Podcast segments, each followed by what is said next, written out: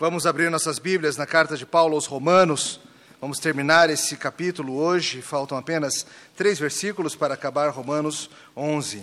E fechando Romanos 11, nós iremos fechar a primeira parte da carta de Paulo. Ela é divididinha em duas partes. Mais para frente eu vou explicar para vocês como isso funciona. Romanos capítulo 11, de versos 33 até 36. Assim diz a palavra do Senhor, escute com fé a leitura da maravilhosa, inspirada, inerrante, eterna e imutável palavra de Deus. Assim diz a Bíblia. Ó oh, profundidade da riqueza, tanto da sabedoria como do conhecimento de Deus! Quão insondáveis são os seus juízos e quão inescrutáveis os seus caminhos! Quem, pois, conheceu a mente do Senhor? Ou quem foi seu conselheiro? Ou quem primeiro deu a ele para que lhe venha a ser restituído? Porque dele e por meio dele e para ele são todas as coisas. A ele, pois, a glória eternamente. Amém.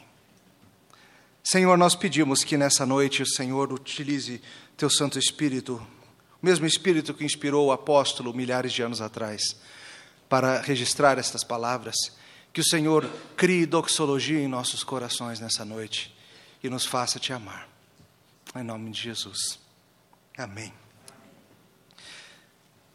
Todos os seres humanos já passaram pela experiência de assombro, de ficar extasiado, chocado, deslumbrado com algo que viu. É uma experiência comum a todos nós, e essa reação geralmente é acompanhada de suspiros, ou de boca entreaberta, talvez de gemidos inexprimíveis, e às vezes olhos estranhamente molhados. Você sabe do que eu estou falando. Daquele impulso que às vezes toma conta do teu coração e te faz querer aplaudir. Quando o teu coração é tomado de algo tão grandioso, que ele viu, que ele contemplou, que ele finalmente entendeu que a única resposta plausível é adorar, é celebrar.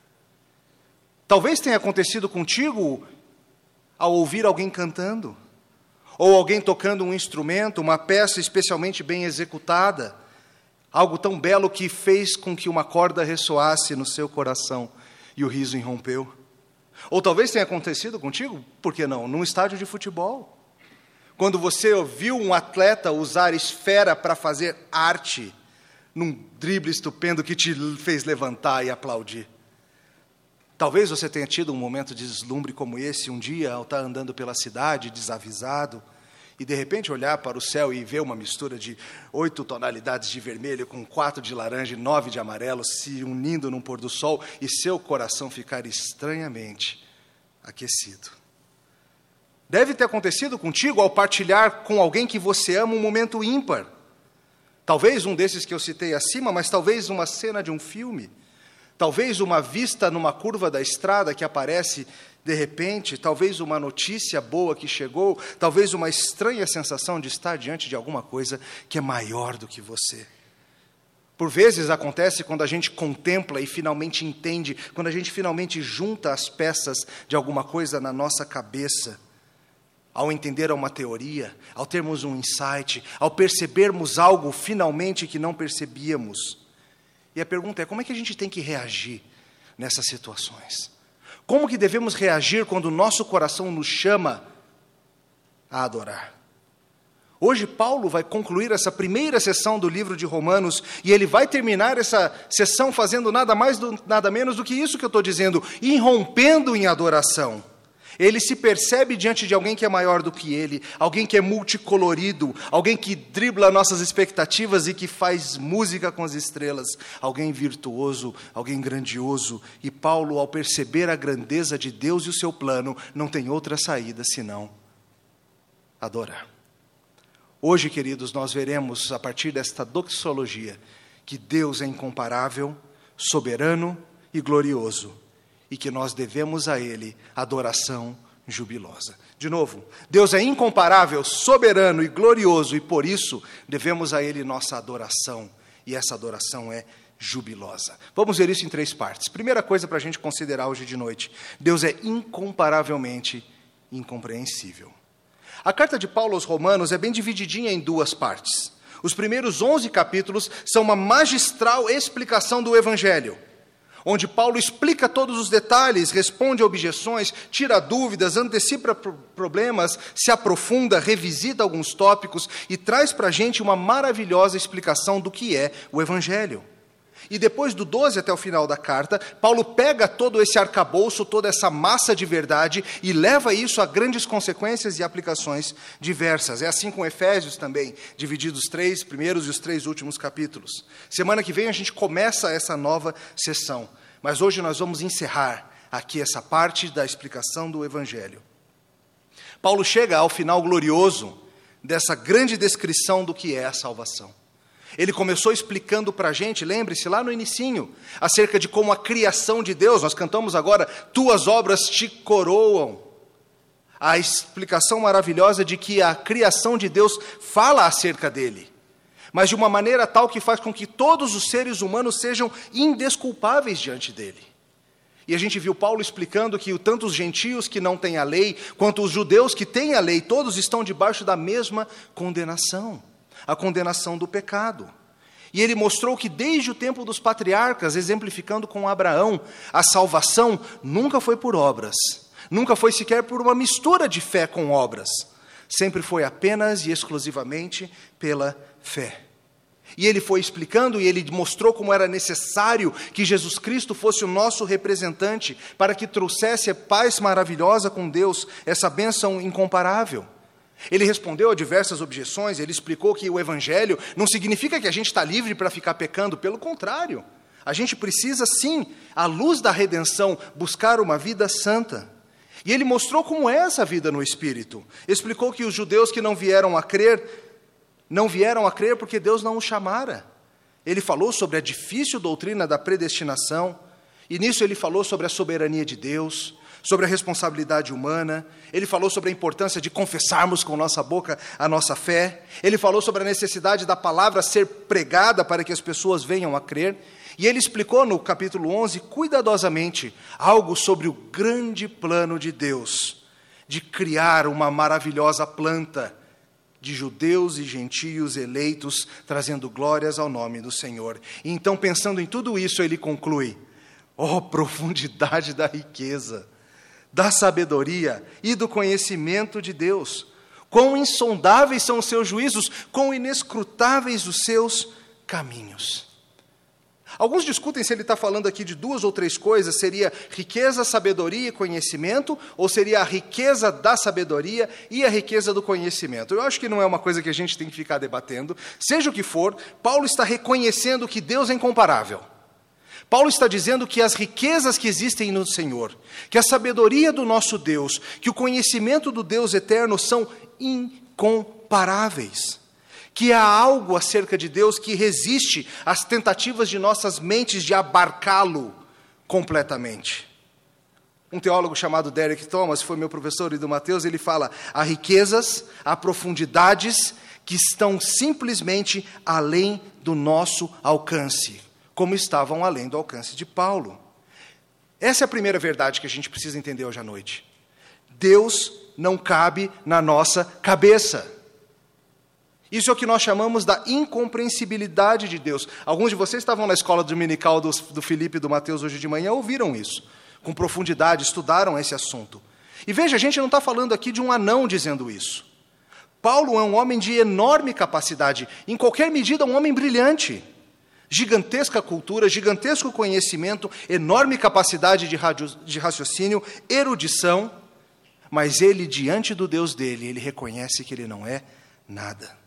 Tem uma arrogância muito comum em nosso tempo, que trata o cristianismo, que trata a fé, como se fosse credulidade de gente estúpida. Ah, a fé cristã, essa história de nascimento virginal, essa conversa de ressurreição, essa lorota de segunda vinda, isso é coisa de gente crédula que precisa de muleta para andar e para enfrentar os problemas da vida. Queridos, dobrar-se diante de Jesus Cristo não tem nada a ver com QI. Todos nós somos nada diante dele. Deus é mais impressionante do que nós podemos imaginar. Agostinho falou da seguinte forma: nós conseguimos ver que é fundo, mas nós não conseguimos ver o fundo. Você já deve ter, talvez, navegando por aí, um dia olhado e tentado ver o fundo de onde você estava, onde estava o seu barco, e você não conseguia enxergar, mas dava para ver que era muito fundo. Assim é com Deus. Nós olhamos e nós vemos a revelação e Deus fala para a gente quem Ele é, Deus fala para a gente o que Ele fez, a gente entende, a gente gosta, a gente fica feliz, mas a gente vê, isso ainda vai muito fundo, isso ainda vai ser maior do que eu penso. O conhecimento de Deus, queridos, é perfeito e é inesgotável. Deus sabe tudo. Deus sim entende todas as coisas. Ele entende todas as coisas e a relação das coisas entre si. Deus sabe tudo exaustivamente. Mas nós não. Nosso conhecimento não é exaustivo, nem mesmo sobre as coisas criadas. Um teólogo que eu gosto muito, chamado Van Til, disse o seguinte: como cristãos, nós precisamos crer que o conhecimento humano acerca do mundo e de Deus não é exaustivo, mas é verdadeiro. Atenção. Nós fomos criados à imagem de Deus e, portanto, nosso conhecimento não pode ser exaustivo, porque nós somos apenas criaturas. Mas porque nós fomos criados à imagem de Deus, nosso conhecimento é verdadeiro. Guarda essa ideia, a gente volta nisso depois. Mas o que ele está dizendo, o que a Bíblia está ensinando para a gente é o seguinte: nós somos incapazes de exaurir o conhecimento sobre qualquer coisa. E se nem nas coisas criadas nós conseguimos entender tudo, quanto mais o Criador infinito. E por isso que tá, Paulo está falando, a profundidade da sabedoria é gigantesca. Os seus juízos, os seus raciocínios, o seu entendimento, os seus caminhos, eu sequer consigo entender. Eles estão além da minha capacidade como ser humano. Algumas semanas atrás nós investigamos a questão da predestinação. E nós vimos que é tolice da nossa parte querer ir além daquilo que Deus revelou. Querer investigar as profundezas onde Deus não permite que a gente vá. E muitos não aceitam o que Deus fala sobre eleição, sobre predestinação, porque acham que Deus tem que se sujeitar ao nosso crivo. Que a justiça dele tem que ser medida pelo que nós chamamos de justiça. Mas Paulo está concluindo ao examinar todo esse plano de redenção, que Deus é maior do que a gente pensa. Queridos, a Bíblia, a palavra de Deus, fala muito sobre Deus, mas ela não esgota Deus. Ao fazermos teologia, não estamos de maneira nenhuma tentando esgotar o conhecimento de Deus. Eu digo isso porque muitas vezes nós reformados somos acusados disso. A gente insiste em estudar, a gente insiste em aprender, a gente insiste em investigar as Escrituras, em sugar tudo que a gente puder desse livro. E para alguns isso é visto como uma tendência a querer esgotar o entendimento de Deus. De maneira nenhuma. Eu quero entender tudo que Deus disse que eu posso entender. Se Ele está me falando, você pode ir a tal profundidade, é lá que eu quero estar. E não menos. Mas nós temos que reconhecer muito bem que, mesmo que entendamos tudo o que a Bíblia diz, e eu não estou dizendo que isso seja possível, eu acho que não é, mas ainda que possamos entender tudo o que a Bíblia diz, nós estaremos apenas entendendo a revelação limitada do Deus ilimitado. Apenas estaríamos entendendo o livro que ele deu para vislumbrarmos a sua glória, escrito em linguagem simplificada, para que nossas mentes finitas pudessem entender. De vez em quando a Bíblia traz algumas passagens e nós lemos duas delas hoje, Isaías 40 e Jó 38, em que Deus choca a gente com a grandeza de quem ele é. Isaías 40 é muito útil, que nós lemos no começo do culto. Isaías estava falando, e Deus vem se revelando e falando sobre a grandeza dele. E a pergunta é: quem conheceu a mente do Senhor? Qual das suas criaturas é capaz de entrar na mente de Deus e entender todos os seus planos? Nenhuma. O que nós podemos entender é aquilo que Deus falou sobre si mesmo e sobre seus planos. E lá em Isaías, o Senhor pergunta: A quem me compararás? Qual é a comparação que você é capaz de fazer que te faça me compreender? Essa é a razão pela qual nenhuma analogia da Trindade de fato é adequada. Às vezes a gente fica querendo bolar analogias para explicar o Deus Trino, três pessoas, um só Deus, e a gente fica tentando usar coisas criadas para explicar o Criador e nunca dá certo. Porque é linguagem humana limitada e finita tentando explicar o infinito. Não tem nenhuma que seja boa. Deus dá algumas simplificações para que a gente entenda. Ele fala: eu pego os oceanos e eu ponho aqui, ó, na concha da minha mão. Sabe quando você bota um pouquinho de água na concha da sua mão? Deus bota os oceanos. E ele fala: sabe como que eu meço os céus. Sabe quando você está na loja, você precisa comprar geladeira e você não lembra bem se cabe, não cabe? Aí você faz assim com a mão, você mede com palmos para tentar ver se cabe. Deus está falando, eu uso meus, minha mão para medir os céus, o universo. E mesmo isso, queridos, é uma simplificação, Deus não precisa disso. Ele sabe, seu conhecimento é exaustivo. E ele diz algo impressionante, lá em Isaías ele fala: As nações são que nem um grão de pó na minha balança. Sabe quando você vai ao self-service? Você pega a sua comida, bem balanceada, e você chega ali para pesar. E o que, que o, o, a pessoa que está lá te atendendo faz? Retira, é claro, o peso da, do prato, para descontar isso, para ficar certinho. Mas eu te pergunto, e o peso da poeira que está ali em cima da balança, ele não vai descontar, não? Estou pagando pela poeira também. Claro que não vai descontar. É ridículo. Não vale de nada.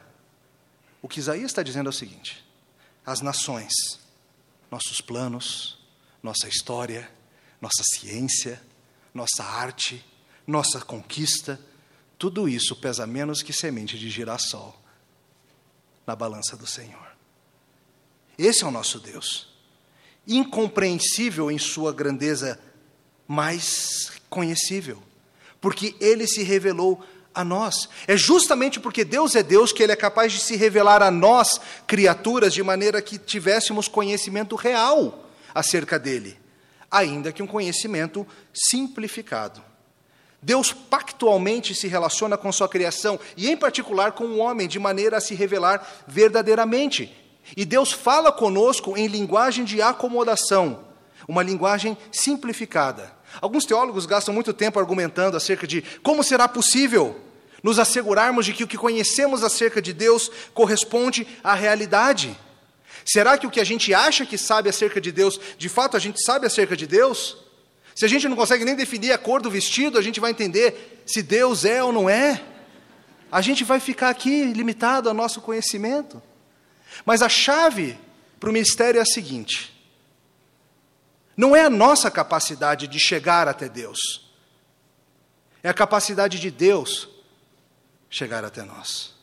É a capacidade de Deus fazer o ser humano uma criatura tal que ele seja capaz de ter conhecimento real, verdadeiro, acerca de Deus, o Deus infinito. Nós estudamos as coisas maravilhosas desse mundo e elas podem até dar vislumbres para a gente sobre Deus, mas não é o suficiente o que assegura que o nosso conhecimento é real é que Deus, na sua revelação especial, na sua palavra, vem e nos transmite a sua verdade. E isso é feito de maneira simplificada. Tem uma série de livros em português chamada Paraleigos. Já viu por aí? Álgebra para leigos. Literatura francesa para leigos. Filosofia Continental para Leigos. É uma série bem grande de livros que trazem essa ideia simplificada. A ideia é joia: é pegar temas que são complexos, que não são simples, mas colocar numa linguagem um tanto resumida, para que você, leigo, possa pegar, abrir o livro e crescer em conhecimento.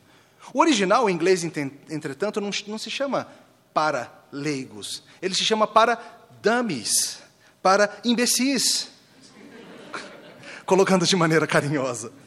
E é curioso que a série faz um enorme sucesso, apesar do nome. É claro, é uma brincadeira com você, leitor, mas a ideia é o seguinte: tem um jeito de você, imbecil, entender literatura francesa e filosofia continental e álgebra linear, essas coisas. A gente vai dar uma simplificada aqui para vocês. A gente vai acomodar a linguagem à sua capacidade. Essa é a ideia desse livro. É o que você faz com as crianças. Quando você tenta explicar conceitos difíceis da Bíblia para as crianças, não é, crianças? Às vezes vocês pedem, mamãe, papai, me explica esse negócio de expiação limitada. E o, e o papai fala assim, filhos, então. Esse tipo de coisas que a gente pergunta, você tem que explicar coisas que são um tanto complexas na linguagem que eles entendam. Agora, mesmo isso que nós fazemos, mesmo literatura francesa para imbecis, mesmo crianças entendendo a nossa linguagem, é apenas uma pequena ideia do que Deus faz. Imagine o seguinte: eu vou te dar uma tarefa para você realizar amanhã. Você precisa explicar física relativística para uma formiga. Mas deixa eu te alertar: essa formiga não tem muita capacidade intelectual, não.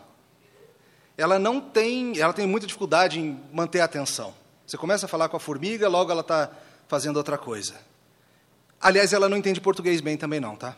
Então, não sei como você vai fazer. E mais, ela não está nem um pouco interessada no assunto. Como que você vai fazer para rebaixar a sua linguagem de forma que aquela formiga entenda esse conhecimento que você quer transmitir? É absurdo, é claro, não tem como a gente fazer isso. Mas o que Deus faz conosco é mais do que isso.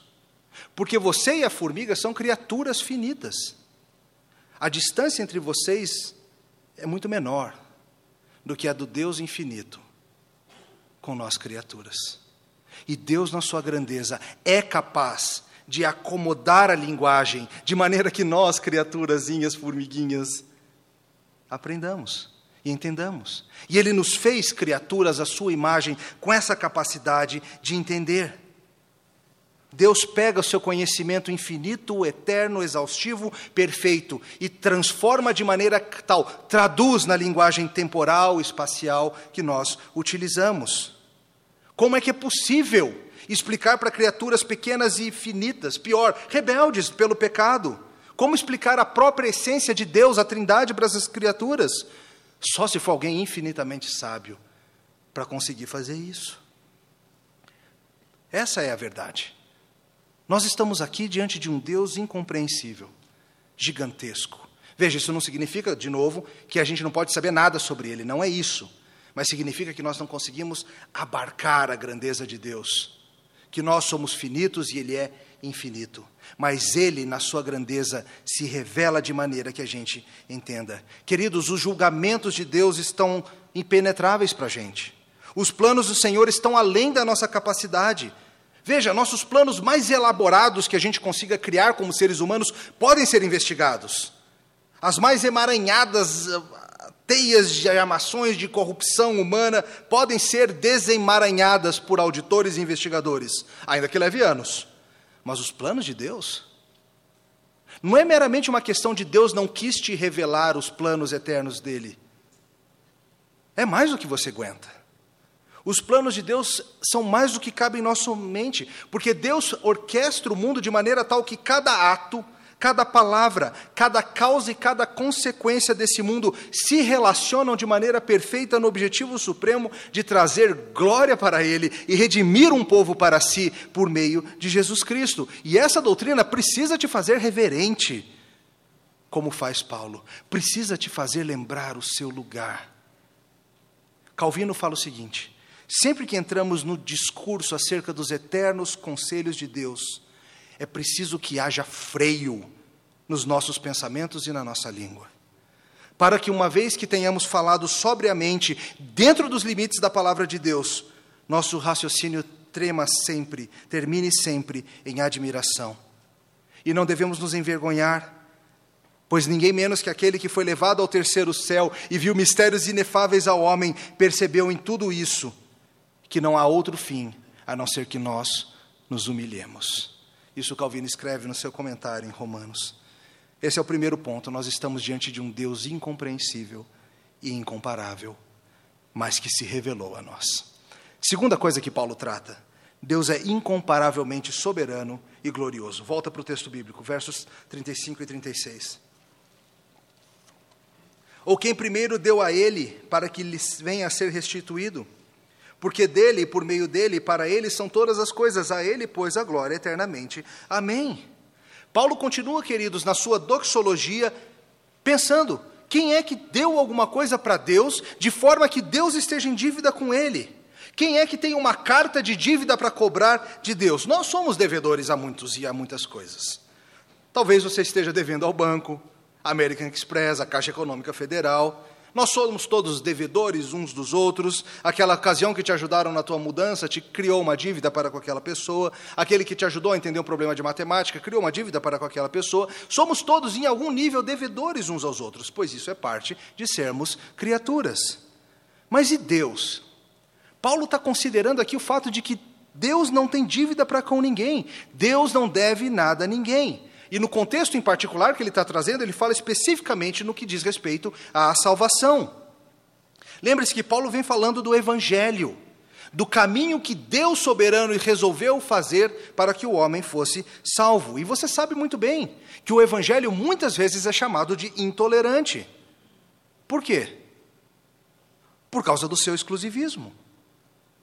Porque o Evangelho é boa notícia, ao mesmo tempo em que é má notícia. Ele é boa notícia para todo aquele que nele crê, mas ele é uma má notícia para quem não deseja seguir a Jesus Cristo. É uma afronta para quem acha que Deus deve explicações para o homem, para quem acha que Deus só pode me dar coisa boa, que Deus tem obrigação de salvar todo mundo. Ah, gente, tantas vezes nós queremos medir a bondade de Deus pelo nosso crivo. Que Deus, para ser justo, tem que se submeter ao que eu acho que é justo. Que Deus, para ser bom, tem que passar no meu crivo de bondade. Que Deus, para ser santo, tem que fazer o que eu acho que é santidade. Ao invés de nós nos submetermos humildemente a Deus, que é o próprio crivo de santidade, de bondade, de justiça, de amor. E o que, que Paulo faz após considerar a incompreensibilidade do Deus incomparável? Ele traz essa citação, ele está citando aqui o livro de Jó, em que ele fala acerca do plano soberano e glorioso de Deus, quem deu a ele para que lhe venha a ser restituído. Do que, que Paulo está falando? De novo, Paulo está considerando o ensinamento sobre o plano redentivo de Deus, o plano perfeito de fazer convergir em Jesus Cristo todas as coisas. Depois, eu sugiro que você faça, antes de dormir hoje, vai fazer bem para o teu coração. Pegue o livro de Jó e leia os últimos capítulos a partir do 38.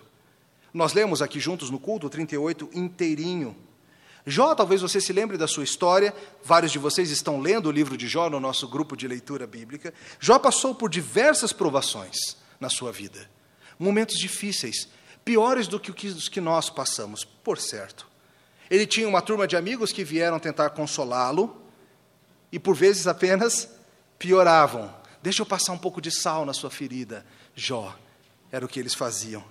Uma mistura de verdade e erro, e às vezes a gente está lendo, é difícil até, não é verdade, saber se o que está sendo dito é certo ou não é.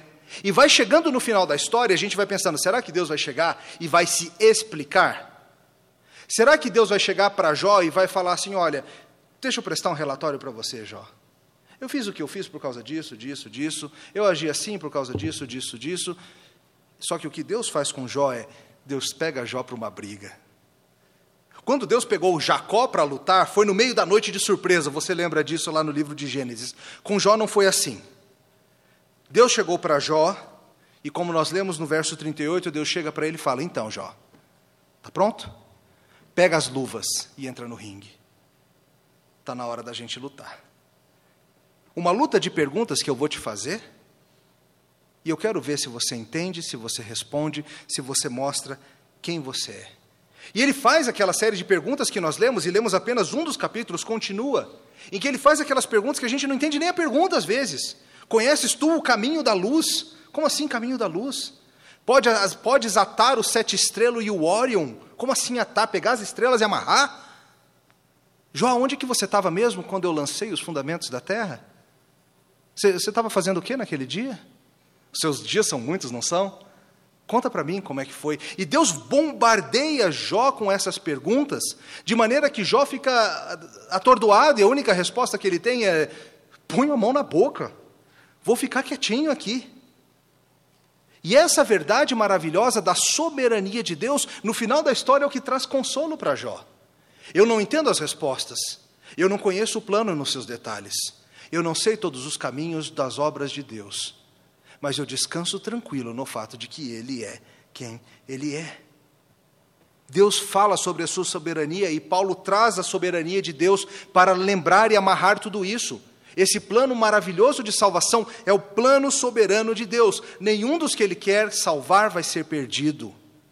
Todos serão salvos e o plano funciona, o plano é bom, sua soberania é inquestionável. Quem é que pode chegar para Deus e questionar as suas ações? Quem que é o supervisor de Deus? A quem ele tem que prestar relatório, prestar contas no fim do mês? Ninguém. Não tem essa conversa mole que você escuta por aí nas igrejas às vezes de que Deus tem que te restituir o que ele tirou. Deus não tem nem que se explicar para você.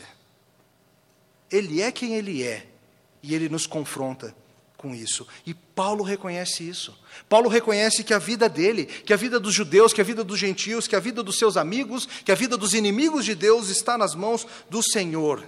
E a gente tem que descansar nesse fato. Mas talvez você escute falar de soberania e você tenha uma ideia um pouco errada. Você pensa em algo ruim. Ah, não, Ele é soberano, Ele faz tudo o que Ele quer. Ah, não, queridos, é a soberania do Deus bom, é a soberania do Deus amoroso. Não se trata de um tirano cósmico. Não é alguém incompetente e mesquinho que foi colocado no poder e que, quando é criticado, responde com mais mesquinhez, de maneira nenhuma. É o Deus bom, é o Deus que é amor, é o Deus que oferece misericórdia, salvação a nós, sem ter nenhuma obrigação de fazer isso, a não ser a obrigação pactual que Ele voluntariamente criou. De novo, a gente não precisa temer a soberania de Deus, nós devemos amá-la. Seria péssimo se a gente tivesse um governante, um presidente ou o que fosse, que não presta as contas a ninguém, que não precisa prestar conta a ninguém. Faz o que quer e o que quer é lei. Isso seria péssimo.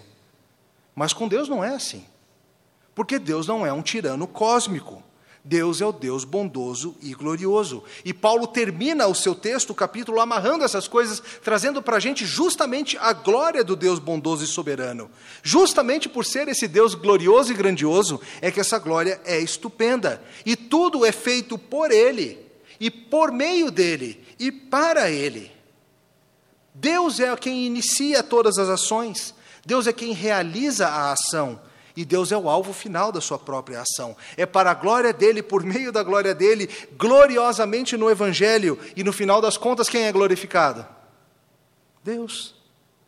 Sua glória não pode ser negada, sua glória não pode ser destruída, sua glória não pode ser impedida, ela pode, no máximo, ser velada, como fez o nosso Senhor na encarnação. Mas, ao mesmo tempo, queridos, ele brilha nas suas obras. Ele brilha em tudo que é belo. Você encontra vislumbres dessa glória em tudo que você vê. Ele se mostra nos astros, ele se mostra nas cachoeiras, nos koalas, nos dragões de Komodo. Ele, ele brilha por meio da grandeza da sua imagem. Quando a sua imagem faz esporte, quando a sua imagem faz arte, quando a sua, sua, sua imagem presta ações de amor e serviço, Deus se revela gloriosamente. E mais do que tudo isso, ele se mostra por meio da sua palavra revelada, preparada, acomodada, para que nós pudéssemos conhecê-la. Nós cristãos somos seguidores de Jesus Cristo e nós precisamos ter um elevado senso dessa glória de Deus. O plano maravilhoso, soberano, é para o nosso benefício. E ele traz para a gente a glória de Cristo. Nós somos participantes do plano, nós não somos o alvo do plano, mas nós entramos junto. O plano de trazer glória a Jesus Cristo e glorificar o nome do Senhor em todas as coisas é um plano que traz enorme benefício para a gente. O grande alvo de fazer convergir em Jesus Cristo todas as coisas é maravilhoso. E o plano é fazer convergir nele, não em você. Calvino fala bastante sobre essa glória, é um dos assuntos que ele mais escreve, e como ela é acima de tudo vista em Jesus Cristo. E Jesus, irmãos, é a maneira que Deus providenciou para que nós partilhássemos na glória do Deus soberano. O Evangelho é o chamado não apenas para que você escape do inferno, mas muito mais do que isso, para que você se junte à família de Deus e partilhe da glória dele. O que é errado é você achar que existe glória fora da cruz é você achar que existe glória longe de Deus. Mas você é chamado pela Bíblia a partilhar da glória da vida redimida em Jesus Cristo. Deus não é um murrinha de glória. Ele é um Deus que oferece glória em Jesus Cristo. Isso acontece na própria pessoa da Trindade. Deus é triuno. As três pessoas da Trindade eternamente compartilham entre si essa comunhão gloriosa, gozo mútuo, um com o outro. E Deus, no seu plano incompreensível e soberano, fez de uma maneira tal que nós, meras formigas, pudéssemos nos juntarmos a Ele para aproveitar desse, dessa glória. Tem um único jeito de você ter glória: se você desistir de você mesmo e se agarrar em Jesus Cristo, porque a obra do Redentor glorifica a Deus e nos glorifica juntamente com Ele. Calvino diz assim: quando contemplamos o todo de nossa salvação, vemos que cada parte está compreendida em Cristo, não devendo nós tirar nenhuma pequena parte ou parcela de qualquer outra fonte. Se buscamos salvação, somos ensinados que pelo próprio nome de Jesus nós a teremos. Se buscamos quaisquer outras bênçãos do Espírito, encontramos na unção dele. Encontramos força no seu governo, pureza na sua concepção, gentileza no seu nascimento, no qual ele se fez como nós em todas as coisas, para que pudesse se compadecer de nós. Se buscamos redenção, encontraremos na sua paixão. Se buscamos justiça, na sua condenação. Se buscamos remissão da maldição em sua cruz, satisfação em seu sacrifício, purificação no seu sangue, reconciliação em sua descida ao Hades, mortificação no seu sepulcro, novidade de vida na sua ressurreição, imortalidade também na sua ressurreição, e a herança de um reino celestial na sua própria entrada no céu.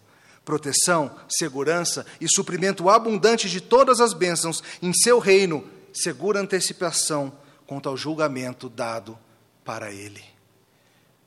A glória para nós criaturas há a possibilidade real de nos juntarmos ao Deus soberano, incomparável e glorioso. O caminho é Jesus Cristo.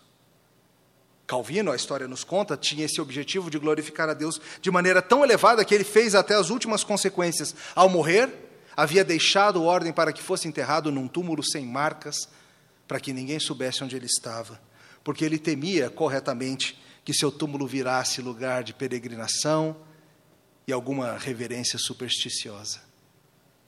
Paulo, Calvino e inúmeros cristãos têm entendido que a vida, a glória, está em estarmos nele. Como que a gente reage a isso tudo? Como a gente reage, primeiro, a um Deus que é incomparável e incompreensível? Segundo, a um Deus que é soberano, glorioso e que nos envolve por meio de Jesus Cristo na sua glória? A resposta só pode ser uma, e é o nosso terceiro ponto: o Deus incomparável merece nosso coração em grata adoração. Vamos reler o texto. Ó profundidade da riqueza, tanto da sabedoria como do conhecimento de Deus, quão insondáveis são os seus juízos, quão inescrutáveis os seus caminhos. Quem, pois, conheceu a mente do Senhor? Quem foi o seu conselheiro? Quem primeiro deu a ele para que lhe venha a ser restituído? Porque dele, e por meio dele, e para ele são todas as coisas, a ele, pois, a glória eternamente. Amém. Esse trecho de três versículos é o que nós chamamos, quatro versículos, é o que nós chamamos de uma doxologia. No grego, isso quer dizer uma palavra de glória, ou um discurso de glória, uma declaração de glória. E a Bíblia tem diversas dessas doxologias. A igreja vem se utilizando delas ao longo do tempo na sua adoração e faria muito bem para você decorar estes quatro versículos. Paulo está explicando tudo isso que ele vem explicando e de repente Paulo não se aguenta que nem a gente diante de grandeza. Paulo não se aguenta. Ele irrompe em adoração. Ele acabou de contemplar a beleza da intricácia do plano soberano do Deus incomparável. Ele está chocado com o que ele escreveu. E ele estoura em glória a Deus. Como é que nós devemos reagir diante da grandeza desse plano maravilhoso?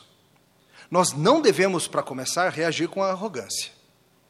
Seria muito fácil nós olharmos para tudo isso e nos julgarmos superiores. Que coisa de gente crédula, que coisa primitiva, que coisa exclusivista esse evangelho. Prefiro manter minha mente aberta, minhas opções diversas. Prefiro, quem sabe, até ter um pouquinho de Jesus Cristo, mas me mantendo aliado a outras filosofias e outras correntes religiosas.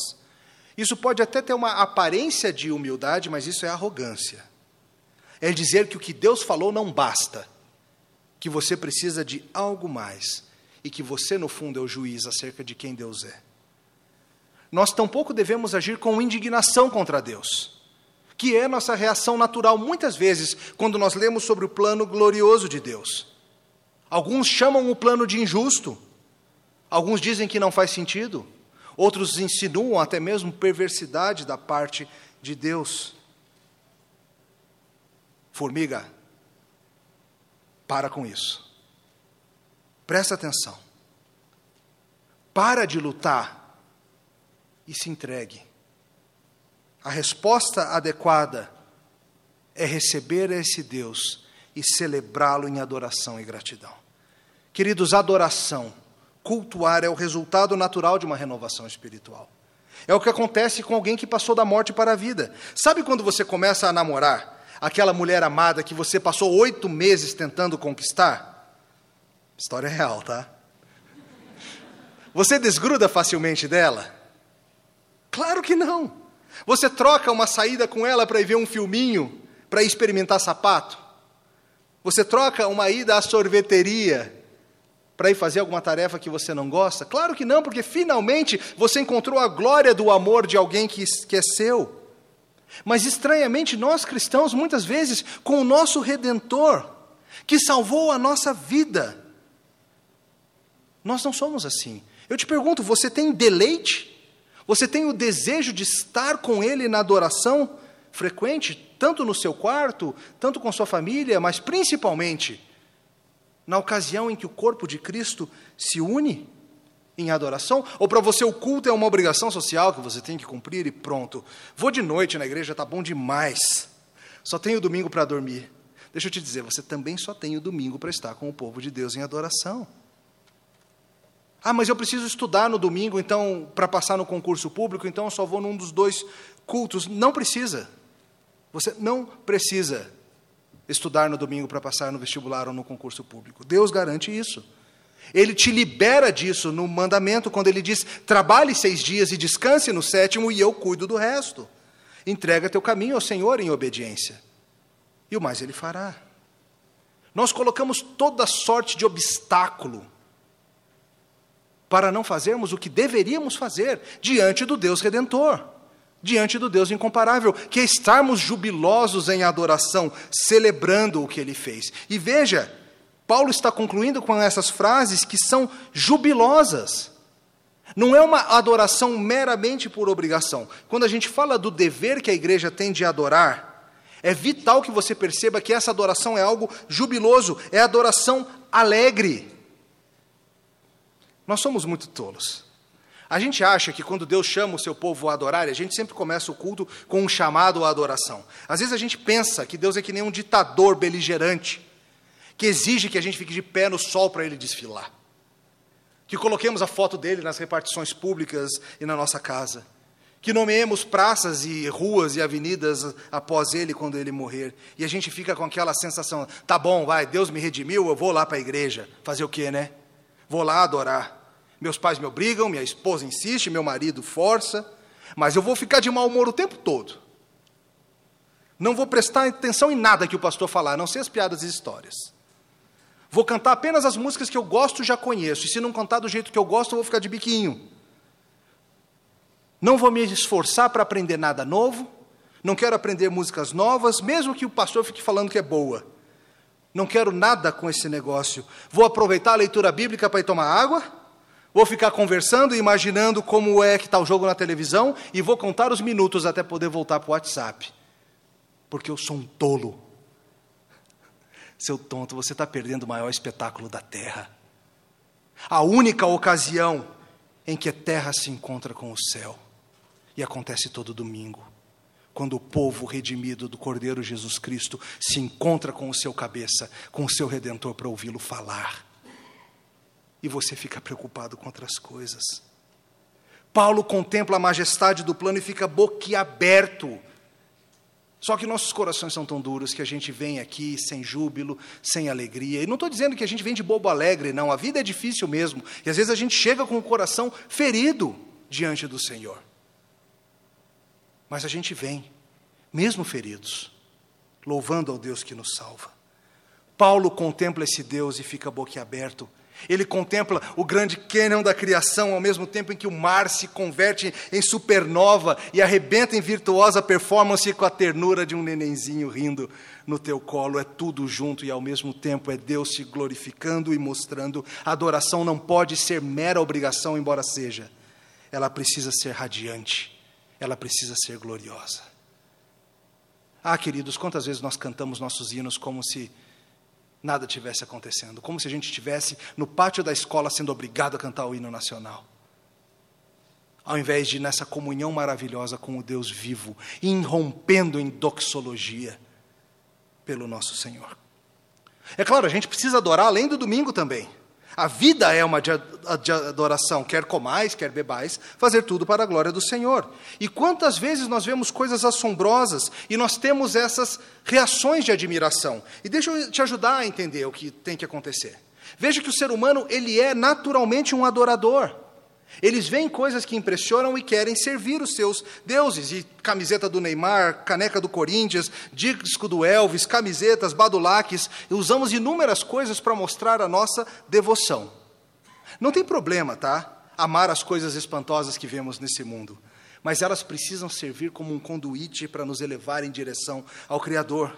O assombro que nós temos nas coisas criadas tem que nos ajudar na nossa adoração. Essa é a solução. Seja num abraço gostoso, seja num gole de café quentinho, seja num lanche, seja no gol, seja no solo de guitarra, são marcas de um mundo criado bom, que serve como lembrança do que ele deveria ter sido e serve como prévia do que ele será.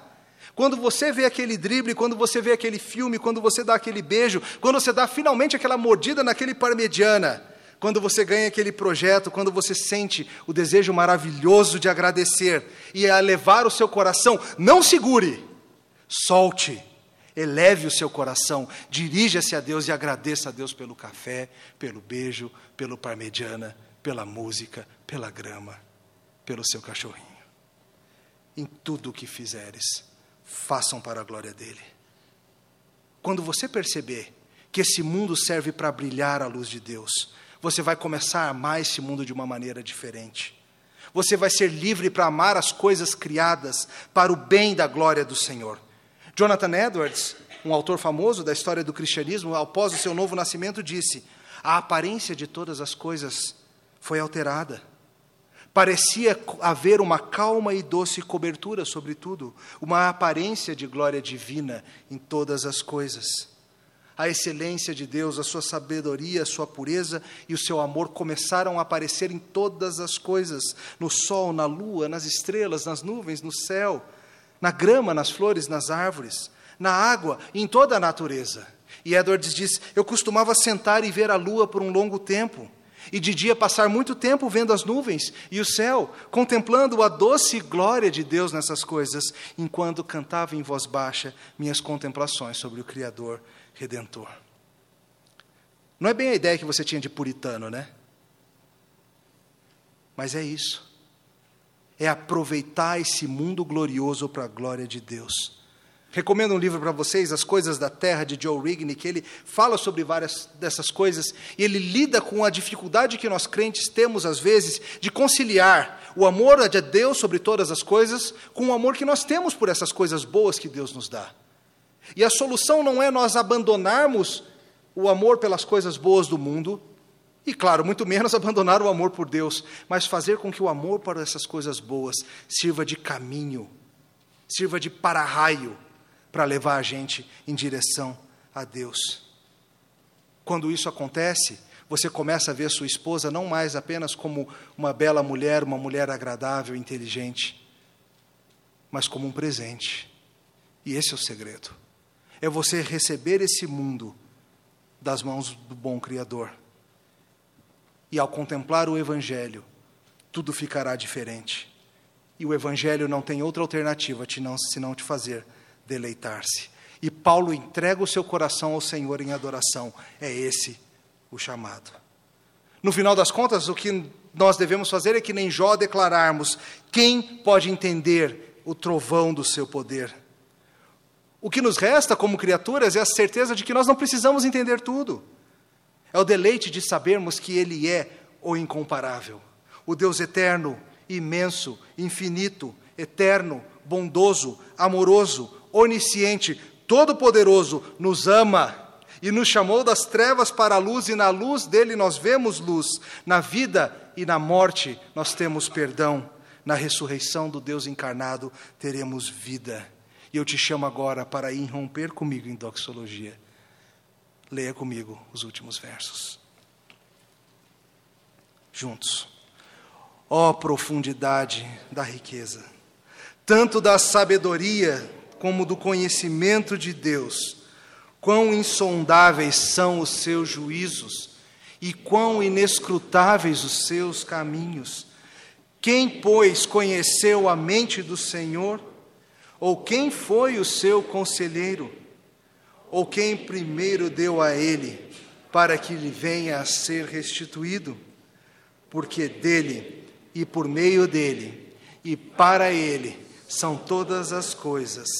A Ele, pois, a glória eternamente. Amém. Amém. Te louvamos, Senhor, nosso Deus glorioso, porque o Senhor nos alcançou em nossa pequenez, porque o Senhor nos redimiu em nosso pecado, porque o Senhor se faz visível a nós. Nós te louvamos por esse mundo glorioso e pelo glorioso Evangelho e pela glória que ainda há de ser revelada. E nós te louvamos porque tudo é para ti